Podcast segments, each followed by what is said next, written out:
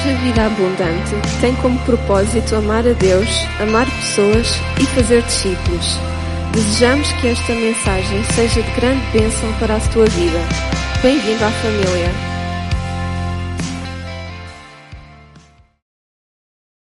Vou convidar os irmãos a abrir a palavra de Deus em Atos capítulo 5. E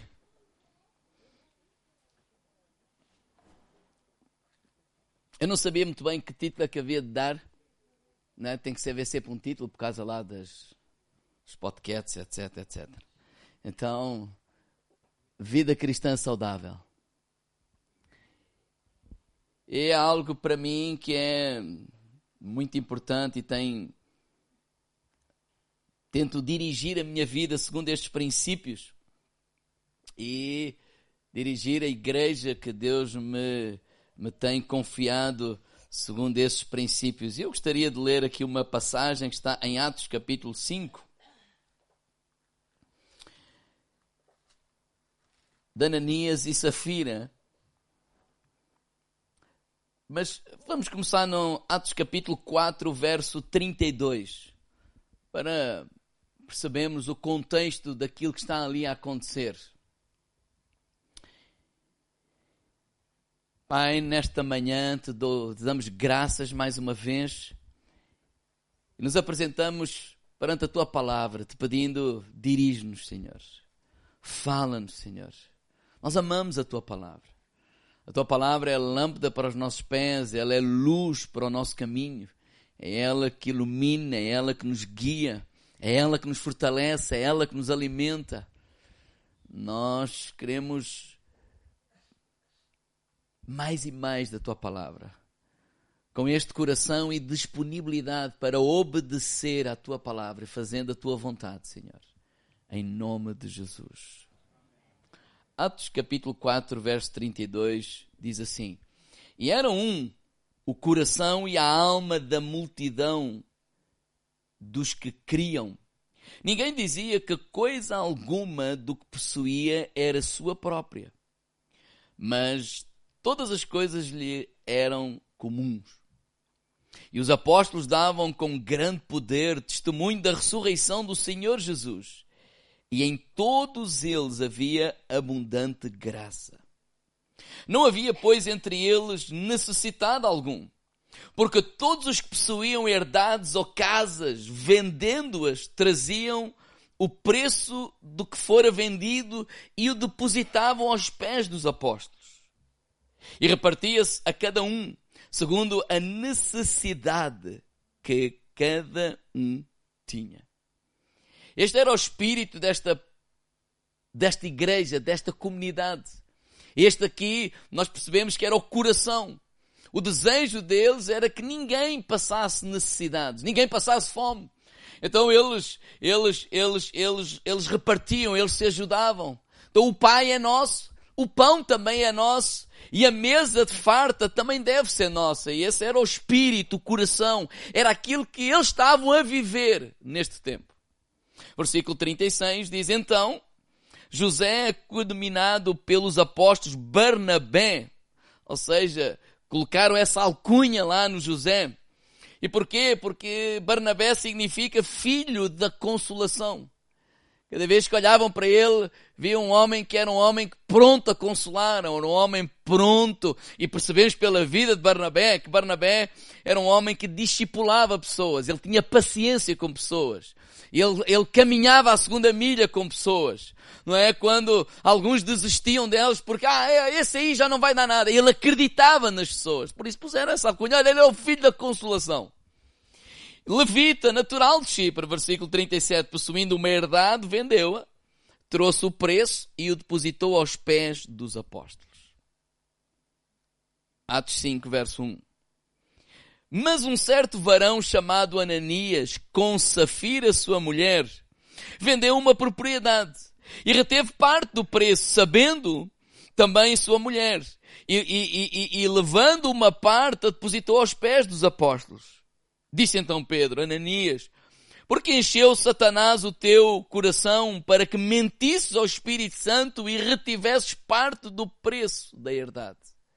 Então o espírito da comunidade era partilha.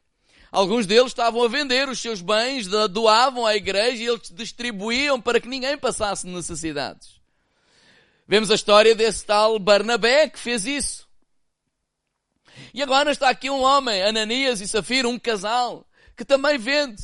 E basicamente eles venderam por 10, trouxeram 5, mas disseram ou deram a entender ou disseram que tinham vendido por 5. Basicamente o que eles fizeram foi mentir. Digo ao meu lado, mentir. Versículo 4 diz assim, guardando-a não ficava para ti. E vendida não estava em teu poder. Porque formaste este desígnio no, em teu coração. Não mentiste aos homens, mas a Deus. Ananias, ouvindo estas palavras, caiu e expirou. E um grande temor veio sobre todos os que isto ouviram. E levantando-se jovens, cobriram o morto e transportando-o para fora o sepultaram. Então a, a mulher dele, então o homem vai lá levar a oferta lá, a igreja nunca mais vem, ela resolve ir lá. Versículo 7. Passando este um espaço quase de três horas, entrou também sua mulher, não sabendo o que havia acontecido. E disse-lhe Pedro, Diz-me, vendeste portanto aquela herdade? E ela disse, sim, portanto. Então Pedro lhe disse, por que é que entre vós vos concertastes para tentar o Espírito do Senhor? Eis aí à porta aos pés dos que sepultaram o teu marido, e também te levarão a ti. E logo caiu aos seus pés e expirou. E entrando os jovens, a acharam morta, e a sepultaram junto do seu marido. E houve grande temor em toda a igreja e em todos os que ouviram estas coisas. Pudera não. Passagem difícil esta que nós acabamos de ler. Eu não sei para vocês, mas para mim é difícil. É complicada. Ela se estivesse ali no Velho Testamento, era mais fácil. Mas estando no Novo Testamento, ela torna-se difícil, complicada. E eu tenho meditado acerca dela, pensado acerca dela, que eu não quero vir pregar e cair morto aqui ao lado, né? claro que não. E ao meditar nesta história, tenho pedido a Deus discernimento. E através desta história, há quatro princípios que têm dirigido a minha vida cristã. Há quatro princípios que eu quero partilhar com os irmãos. Pode haver muito mais, mas eu quero partilhar quatro. Que tenho orientado no meu pastorear, no dirigir igrejas, no dirigir ou pastorear ou estar à frente de igrejas. E esses princípios é como que um compromisso para a minha vida que eu tento, aconteça o que acontecer, não abdicar deles. E esses quatro princípios eu gostaria de partilhar com os irmãos. Quatro palavras. Primeira palavra, liberdade. Podemos dizer todos? Liberdade. Mais uma vez? Liberdade. Não há nada tão sagrado quanto a nossa liberdade. Nós fomos criados por Deus. Seres com livre arbítrio. Nós somos livres para escolher. Diga-me lá, tu és livre. A prerrogativa de tomar decisões, decidir o que fazer, ela está nas tuas mãos.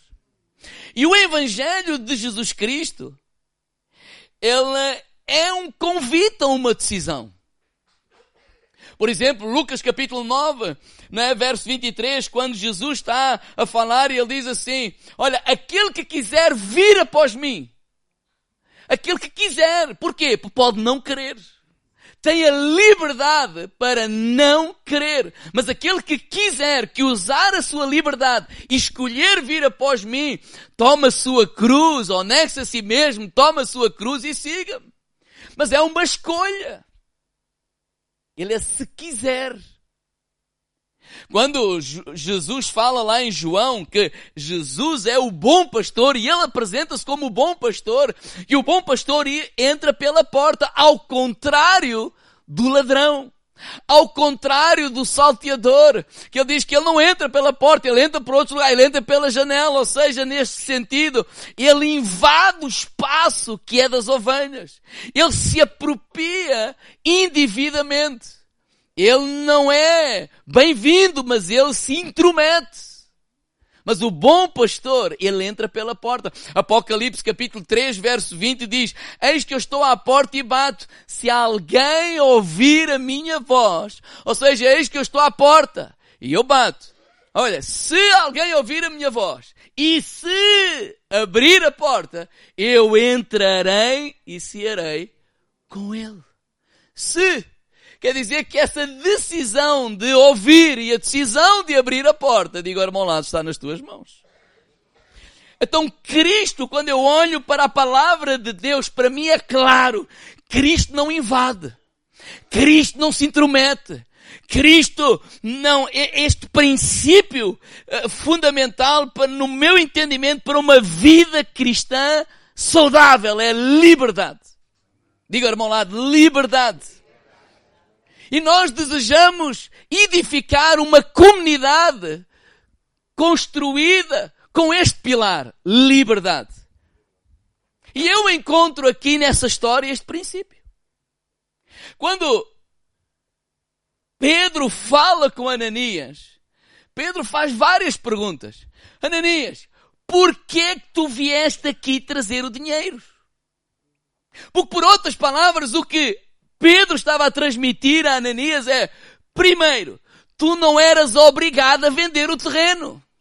O terreno é teu, tu fazes dele o que quiseres. Segundo, vendendo o terreno, o dinheiro continua a ser teu. Então, tu não tens obrigação alguma de trazer. Podes trazer 100%, podes trazer 50%, podes trazer o que tu quiseres. É teu. Então, a prerrogativa de escolher, de tomar essa decisão, ela é tua. Tu fazes conforme bem entenderes, a tua consciência. A decisão é tua. Então deves assumir essa responsabilidade e tomar decisões. Porque há uma série de gente que às vezes quer viver, mas quer que outros tomem as decisões que eles devem tomar. Eu, pastor, sou confrontado com isso muitas vezes. Pastor, a gente decidiu se juntar. Dá vontade de dizer, e? A decisão é vossa. O que é que eu tenho a ver com isso?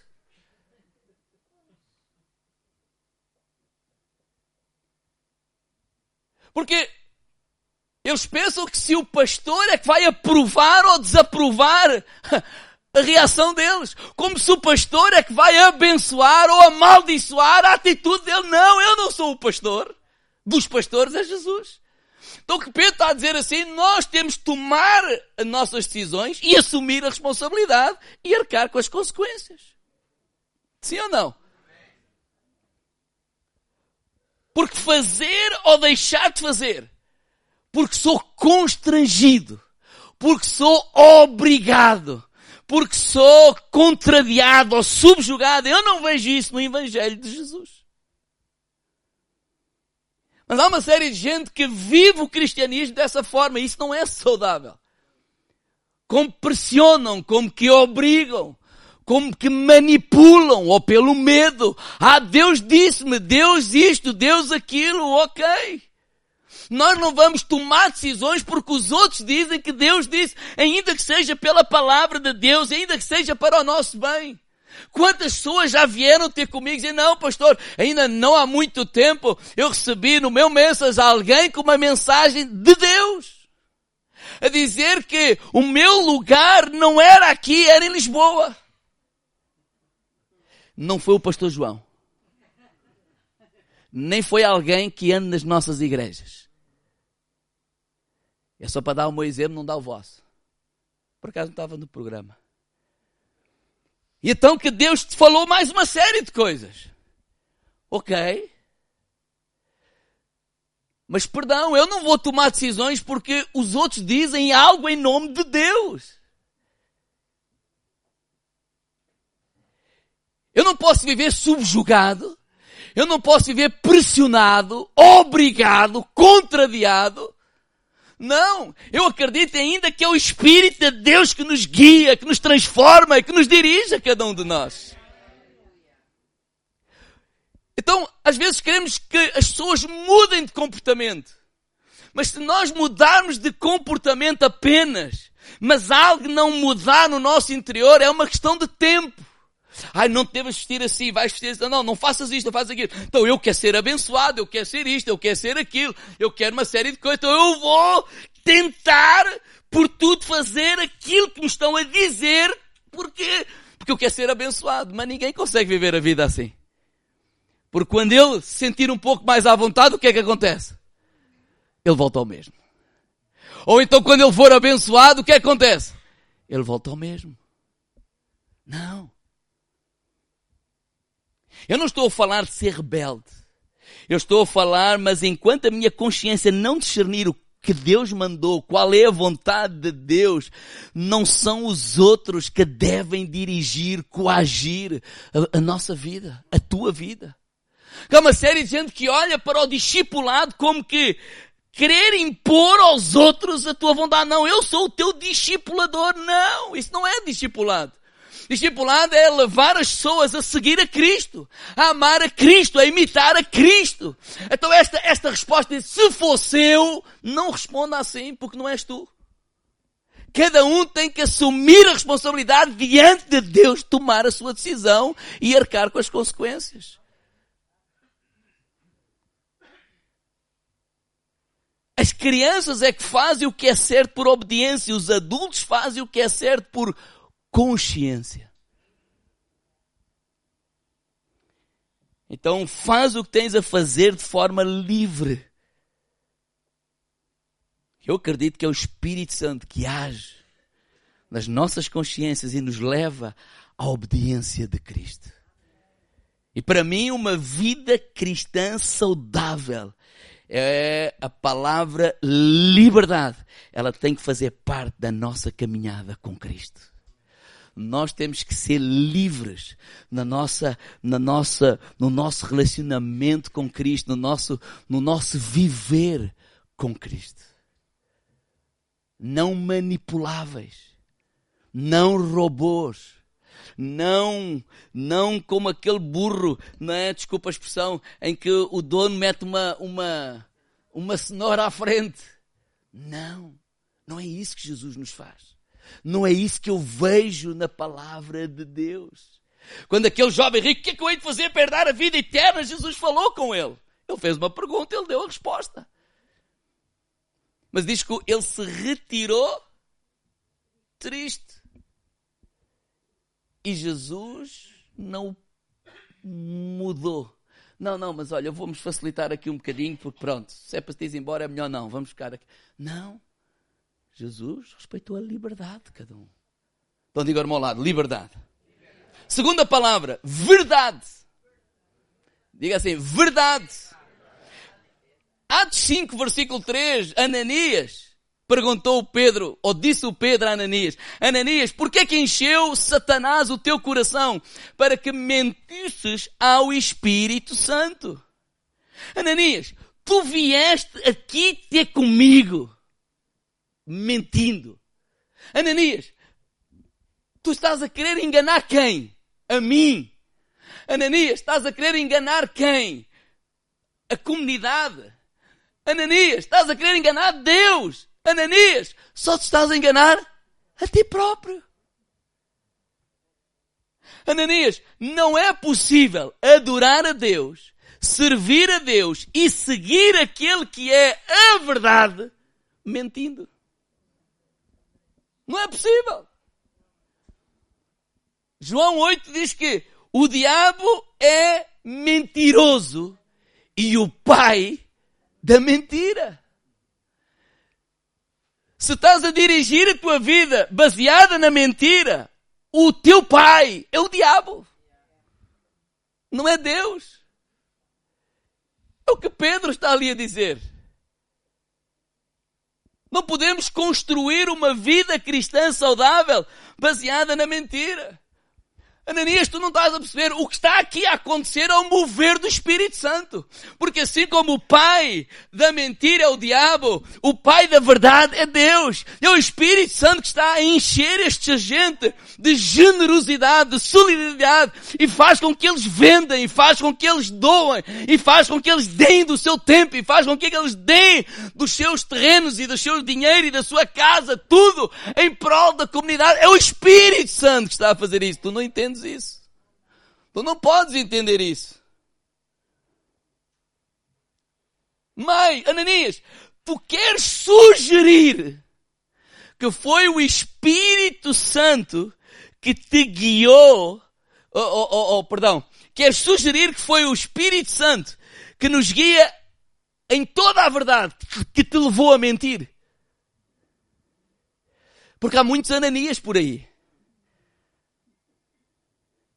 Pastor, eu senti dizer, Deus compreende o meu coração. Ou seja, eles estão a sugerir que o Espírito que nos guia em toda a verdade, a consoante as circunstâncias, nos leva a mentir. E Pedro disse, estás enganado. É impossível que isso possa acontecer. João, 1 João 5, 6. Porque o Espírito é a verdade. Sabe o que é que eu creio? Que o pecado que Deus não tolera é o pecado da mentira. A Bíblia chama isso de hipocrisia. E o grande pecado da vida religiosa o que é? É a hipocrisia. É isso que Jesus estava sempre a combater com os fariseus. E o que é hipocrisia? É pessoas mais preocupadas em parecer do que em ser. Então, para eu para ser, eu minto. Para eu para ser, eu, eu, eu, eu, eu faço ali uma coisa que é uma falsidade. Porque eu quero dar a entender que eu sou generoso, mas eu não sou. Eu quero dar a entender que eu sou santo, mas eu não sou. Eu quero dar a entender que eu oro, mas eu não oro. Eu quero dar a entender que eu sou espiritual, mas eu não sou espiritual coisa nenhuma. Ele é hipócrita. Deus não se relaciona com máscaras. Deus relaciona-se com pessoas. Se queremos ter uma vida cristã saudável, verdade deve fazer parte da nossa vida. A mentira não deve fazer parte do povo de, de Deus. A mentira destrói relacionamentos. A mentira destrói amizades. A mentira destrói casamentos. A mentira destrói famílias. A mentira destrói sociedades. A mentira destrói comunidades. O problema de Ananias e Safira não foi o dinheiro. O problema de Ananias e Safira foi a mentira. É isso que eu disse. Não foi o dinheiro, foi a mentira. Como é que nós queremos que Deus opere em nós mentindo? Ai, Senhor, tenho fé. Não, não, Senhor, estou comendo. Hoje isso nos salmos, nos salmos. Senhor, eu estou confuso. Aquele que não é crente, ele prospera. Parece que, parece quanto, quanto pior, melhor. Eu estou com inveja dele. Deus trabalha isso em mim. Transforma, eu não quero viver dessa forma. Diga ao meu lado, verdade. Então queremos construir uma comunidade com este segundo pilar, baseado na verdade. Para que é que eu vou dizer que, ah, eu cheguei tarde porque apanhei trânsito? Não, eu cheguei tarde, fui preguiçoso, acordei tarde e pronto, correu mal. Diga ao meu lado, verdade. Terceiro princípio. Ou terceira palavra. Solidariedade. Ou a palavra que eu mais uso aqui neste púlpito, em vez de ser esta, é generosidade. Diga lá, irmão, lado, generosidade. Toda esta história e o contexto desta história está baseado num tempo de dificuldade lá em Jerusalém, de fome. Então toda esta história está a falar de quê? De um povo generoso. Toda esta história está a falar do quê? De um povo que o Espírito Santo os comoveu, os encheu para eles serem generosos. Eles não oraram a Deus pela resposta, eles foram a resposta uns para os outros. Porque às vezes nós passamos muito tempo, ó oh, Deus faz, ó oh, Deus faz, e a todo tempo Deus nos colocou a nós aqui para fazer alguma coisa.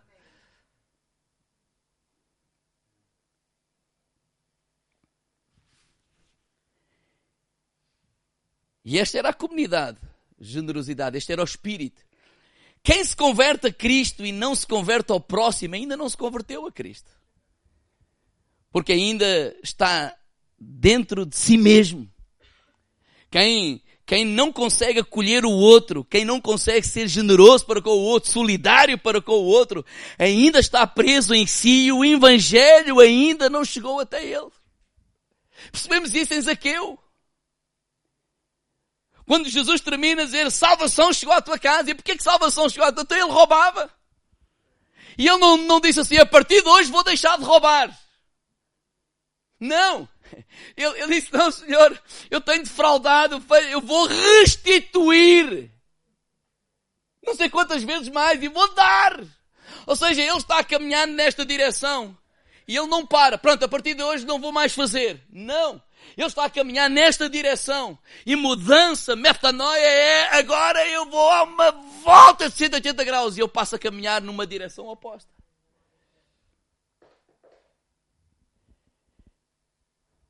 E eu gostaria de partilhar este ponto de ser generoso em duas dimensões. Primeiro, sermos generosos com as pessoas. Diga, irmão, lado, generosos com as pessoas ou para com as pessoas. Nestes 30 anos de ministério, uma das coisas que eu tenho aprendido é a não ser tão rápido a julgar as pessoas. Porque tenho visto que por detrás de uma pessoa orgulhosa, de uma pessoa de mau caráter, de uma pessoa violenta, sei lá, existe uma dor e uma carência, existe um pedido de ajuda. Por detrás de cada pessoa existe uma história. Há um porquê. E nós compreendemos que todos nós estamos nesta caminhada com Cristo, mas nem todos estamos na mesma fase. Nem todos estamos no mesmo estágio. Nem todos. E eu não estou a falar que uns são melhores que outros, não. É apenas reconhecer que nem todos estão no mesmo nível de espiritualidade com Cristo. E que tiveram que ser generosos comigo também. À medida que eu fui crescendo, à medida que eu fui adolescente, à medida que eu fui jovem, à medida que eu fui um jovem pastor, e hoje vocês têm que continuar a ser generosos comigo, porque eu estou a crescer, a aprender, a melhorar cada vez mais. Mas nem sempre fui tão comprometido com Deus. Nem sempre fui tão comprometido com a oração. Nem sempre fui tão comprometido com a palavra. Nem sempre fui tão comprometido com as coisas de Deus. Eu amava a Deus, claro. Mas amava muitas coisas, outras também. E hoje é tudo, nós estamos a caminhar. Ser solidário com as pessoas é nós compreendermos que cada um está numa caminhada e que se nós estamos já noutro nível, não de superioridade, não é nada disso, então vamos orar, vamos caminhar, vamos ser como Barnabé, ser generoso o suficiente. Quando Marcos foi lá com Paulo e Barnabé numa viagem, a certa altura o Marcos desistiu da viagem. E houve aquela discussão entre o Paulo e o Barnabé. E qual foi a discussão? É porque o Paulo disse meu amigo, quem não se compromete com Deus não vai, não vai, não vai, vai embora, acabou, acabou. E o Barnabé disse, não, mas nós temos que cuidar dele. Não, não, não quer vir, foi-se embora, não vem mais, acabou-se. Ou ama a Deus, ou aqui com Deus, ou é como deve ser, ou é tudo ou nada. Cá um, o Raimundo não, um pé no mundo, um pé, como é que é? Pé na igreja, um pé no mundo, não. Ele não chamava Raimundo, chamava-se Marcos. Então, o Paulo levou o Silas. Mas o Barnabé ficou com os Marcos. E caminhou com ele. E amou. Se calhar orou por ele. Provavelmente foi o que mais fez do que outra coisa. E mais tarde, no final da vida de Paulo, Paulo está a escrever a Timóteo, diz, olha, traz-me o Marcos, que ele é muito útil no ministério. Mas ele nem sempre foi assim. Diga, irmão, lá de generosidade para com as pessoas. Eu estava a ouvir um testemunho de alguém que me tocou profundamente. Eu estou aqui a olhar que é para ler isto. E o testemunho de alguém era alguém que tinha problemas com álcool. Ele diz que sempre que eu cheguei tarde à igreja, eu era olhado com olhares de recriminação, de condenação. Isto é que são horas de chegar. Então já o pastor está acabou de pregar. E ele diz: sempre que eu cheguei tarde aos alcoólicos anónimos, eu era recebido em festa. E ele explica porquê. Porque eles sabem que eu tive quase para não vir. E que é uma guerra eu vir. Mas consegui vir. Então eles fazem uma festa. Porque eu, mesmo quase não vindo, acabei por vir.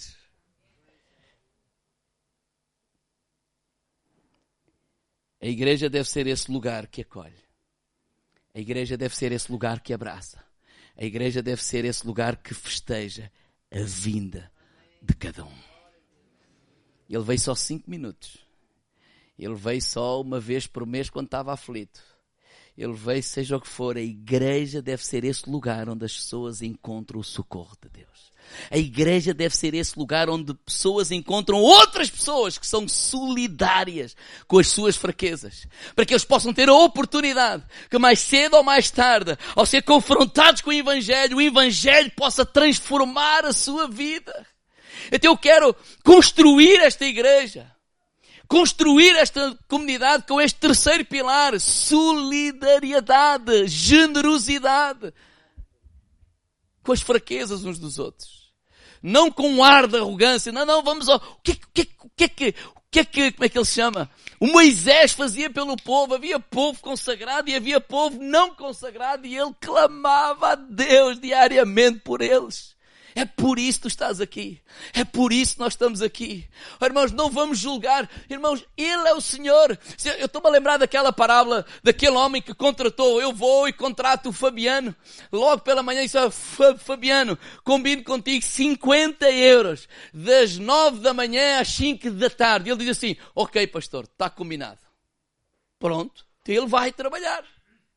Mas depois eu encontro o Filipe ao meio-dia. E eu digo, olha, Filipe, da uma da tarde até às cinco da tarde, 50 euros. Ele não pediu nada. Eu é que estou a dizer. E ele diz, está combinado, pastor. Vamos lá trabalhar.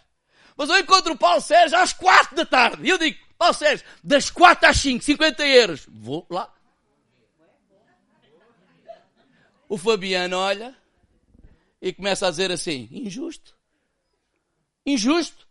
Então o meu irmão só trabalha mal, mas injusto porquê? Quanto é que eu combinei contigo? Não foi 50? Aceitaste ou não? Então pronto, cala a boca.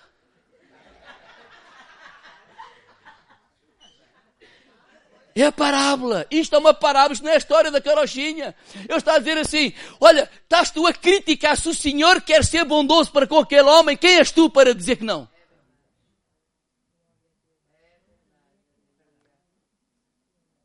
Ah, pastor, andamos aqui uma vida inteira na igreja a orar, e interceder, e está lá o ladrão na cruz, um minuto antes de morrer, vai para o céu.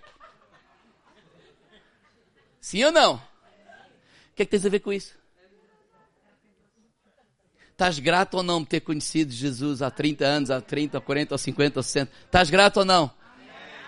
Então faz a tua parte, homem. Diga, lá, de generosidade. Generosidade para com pessoas e o segundo é generosidade para com as pessoas neste tempo de dificuldade que o nosso país atravessa. Não é muito diferente de Jerusalém. Generosidade. O ajudar. Hoje temos várias realidades. Há pessoas que perdem empregos, trabalhos, né? Temos várias, há pessoas que alguns de vocês né, que emigraram e chegam e agora precisam de quê? De trabalho, disto, daquilo, de casa. Generosidade. Generosidade. É isso que eu aprendo com esta história. E por último, vocês podem vir. espiritualidade. Diga-me ao lado, espiritualidade. Eu penso que é o que é próprio e profundo da experiência religiosa. Este texto tem Jesus Cristo no centro, sim ou não? Este texto tem o Espírito Santo operar na vida das pessoas, sim ou não? Milagres, prodígios, maravilhas, coração das pessoas no sentido de serem generosas, de doarem-se, doarem. E olhem lá para, para mim. E este texto tem o diabo a agir no coração de Ananias e Safira. Tem Jesus no centro, tem o Espírito Santo a operar, mas também tem o diabo a operar. E quando eu falo de espiritualidade, é nós compreendemos que aquilo que está a acontecer aqui é muito mais do que um homem a falar e outras pessoas a ouvir. Aquilo que está a acontecer aqui não é apenas uma festa, um conjunto que toca, um homem que fala. Porque quando nós pregamos a palavra de Deus, há algo místico a acontecer. Há coisas que eu falo que eu não estudo, ou não estudei, não pensei, mas elas são ditas. Há coisas que tu ouves que eu nem sequer falei. Porque o Espírito Santo está neste lugar a falar e a dirigir e a tocar em cada vida. Há vidas que estão a ser transformadas. Nós não estamos a assistir a um espetáculo. Nós não estamos aqui a passar um bom tempo de animação. Não. Há algo de sobrenatural que acontece. A vida das pessoas é muito importante. A tua vida é muito importante. Nós não temos tempo para brincar às igrejas.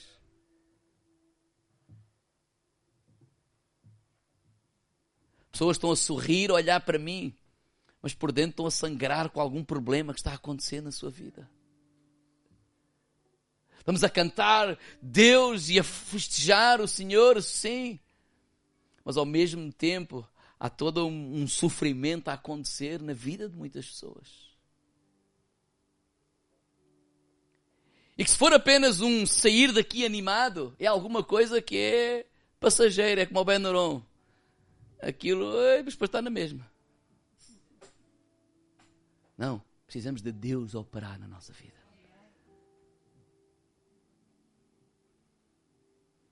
Eu não oro para um prédio cheio de pessoas. Porque se eu tiver uma sala cheia de pessoas, o que é que eu vou fazer com as pessoas? Se Deus não estiver ali. Se Deus não tocar na tua vida, o que é que eu vou fazer com a tua vida? Se Deus não mudar a tua vida e a minha vida, o que é que nós vamos fazer? Espiritualidade. Não poucas vezes, e não é brincadeira. Sim, há uma série de brincadeiras por aí, mas há coisas que não são brincadeira. Os demónios existem, eles atormentam as pessoas. Não poucas vezes, pastor, pode vir lá à casa, ore por nós, mas o que é que se passa? Eu ouço vozes lá em casa, ouço barulhos, não consigo dormir. E não estamos a falar de brincadeira, estamos a falar de pessoas que viveram isso.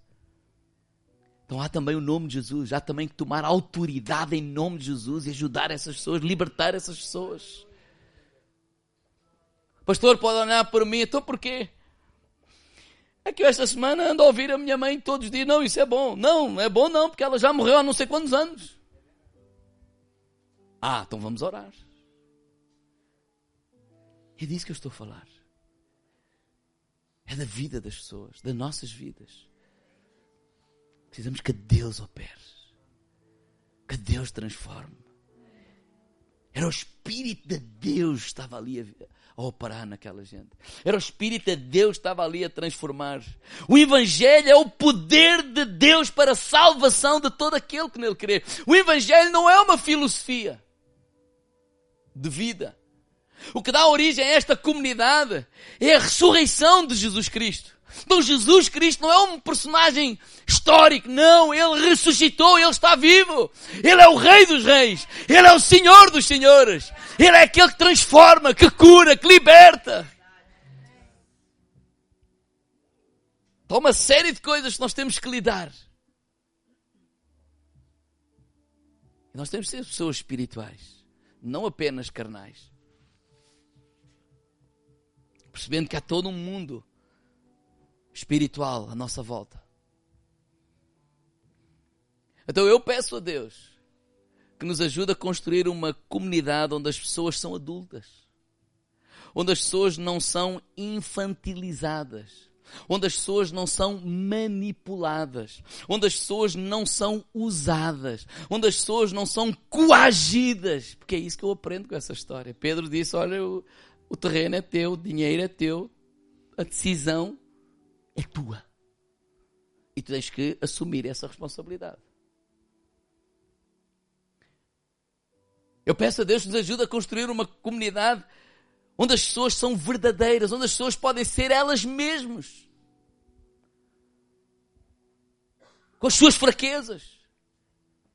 As pessoas não precisam de fingir. Não precisam de esconder. Se beberem da rua, não precisam deitar o cigarro para o chão. Tem que ser eles mesmos. Ah, não, porque agora pode-se fumar. Não compreendeu o que eu disse. Há muitas coisas que as pessoas dizem que podem. E tudo o que eu fiz, que dizendo que se pode, mas que era contra a minha consciência, eu me dei mal. Então não é uma questão de poder ou não poder, é senão se a minha consciência não permite aquilo que Deus, a revelação de Deus, o meu coração, eu não vou fazer. Claro que eu vou te dizer que isso vai te fazer mal, vai te fazer mal à saúde, vai te fazer mal à carteira, vai te fazer mal uma série de coisas. Por isso é que Paulo disse: Olha, tudo me é lícito, tudo, mas nem tudo me convém, eu não vou me deixar controlar por nenhuma delas. Onde eu quero chegar é ser verdadeiro, ser genuíno, ser íntegro, ser autêntico. É o que é. Porque é a partir daí que Deus pode começar a transformar a nossa vida. Porque Deus lida com pessoas, não lida com máscaras.